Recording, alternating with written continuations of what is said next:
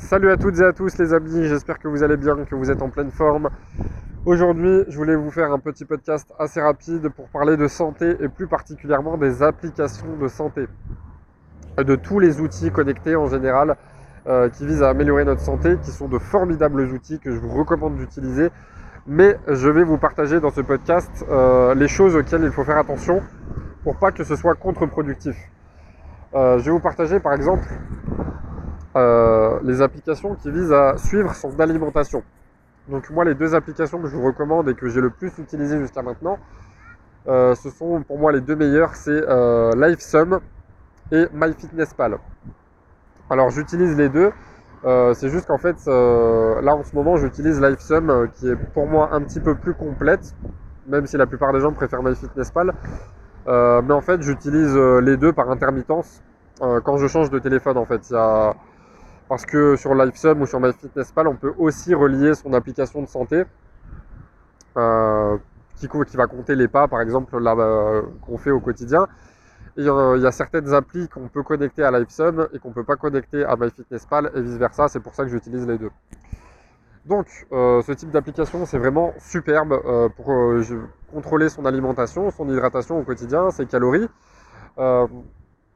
Mais je vous recommande euh, d'y faire attention dans le sens où euh, voilà, de pas de passer pas non plus dans un état de euh, d'obsession ou de psychose et de vous dire ah mon application MyFitnessPal ou LifeSum me dit que je suis en déficit calorique alors que mon objectif c'est d'être en excédent et que là il est 23h39 et qu'il me reste 300 calories à consommer. Voilà, voilà, prenez soin de votre santé mentale quand même. N'en faites pas une obsession. Oui, ça c'est vraiment un outil formidable qui peut vous permettre d'atteindre vos objectifs et de, et de renforcer l'effet placebo aussi, qui est très bon pour la santé quand il est utilisé à bon escient.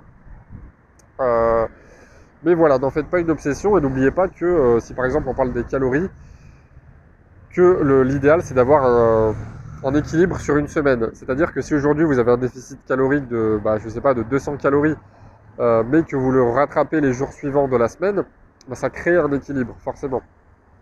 Donc si je sais pas, vous devez consommer 2000 calories par jour. S'il y a un jour où vous consommez 1500 calories, mais qu'à la fin de la semaine vous avez vos 14 000 calories, bah c'est bon. L'équilibre est, garanti.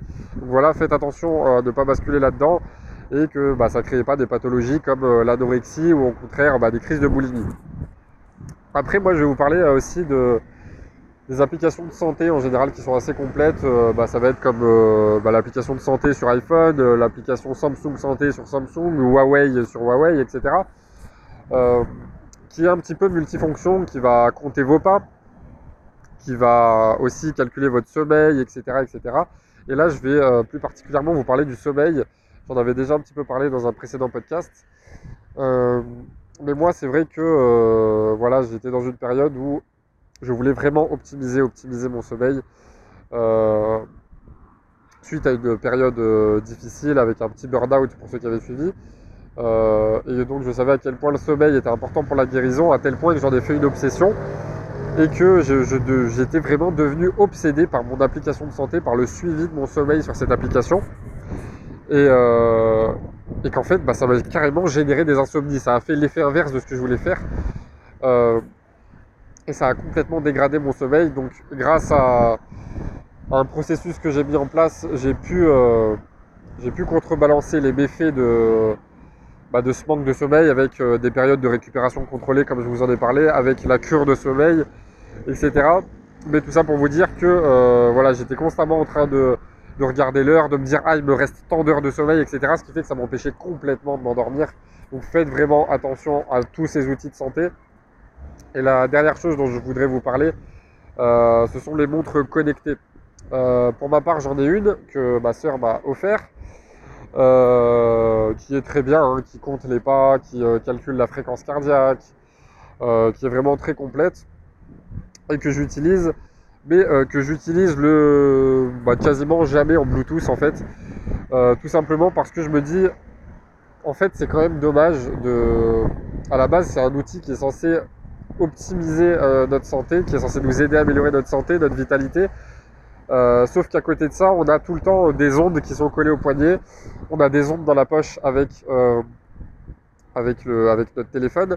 et on a euh, des ondes dans les oreilles si on a des écouteurs sans fil. Donc c'est pas terrible euh, pour, euh, pour quelque chose qui est censé améliorer notre santé d'avoir tout le temps des ondes, des ondes, des ondes. C'est pour ça que pour ma part, j'ai voilà, je suis un petit peu vieille école, j'ai pas d'écouteurs sans fil. Et mon téléphone, bah, tout simplement, quand je quand je me sers pas de certaines choses, par exemple la 4G et le Bluetooth, c'est toujours désactivé quand je m'en sers pas.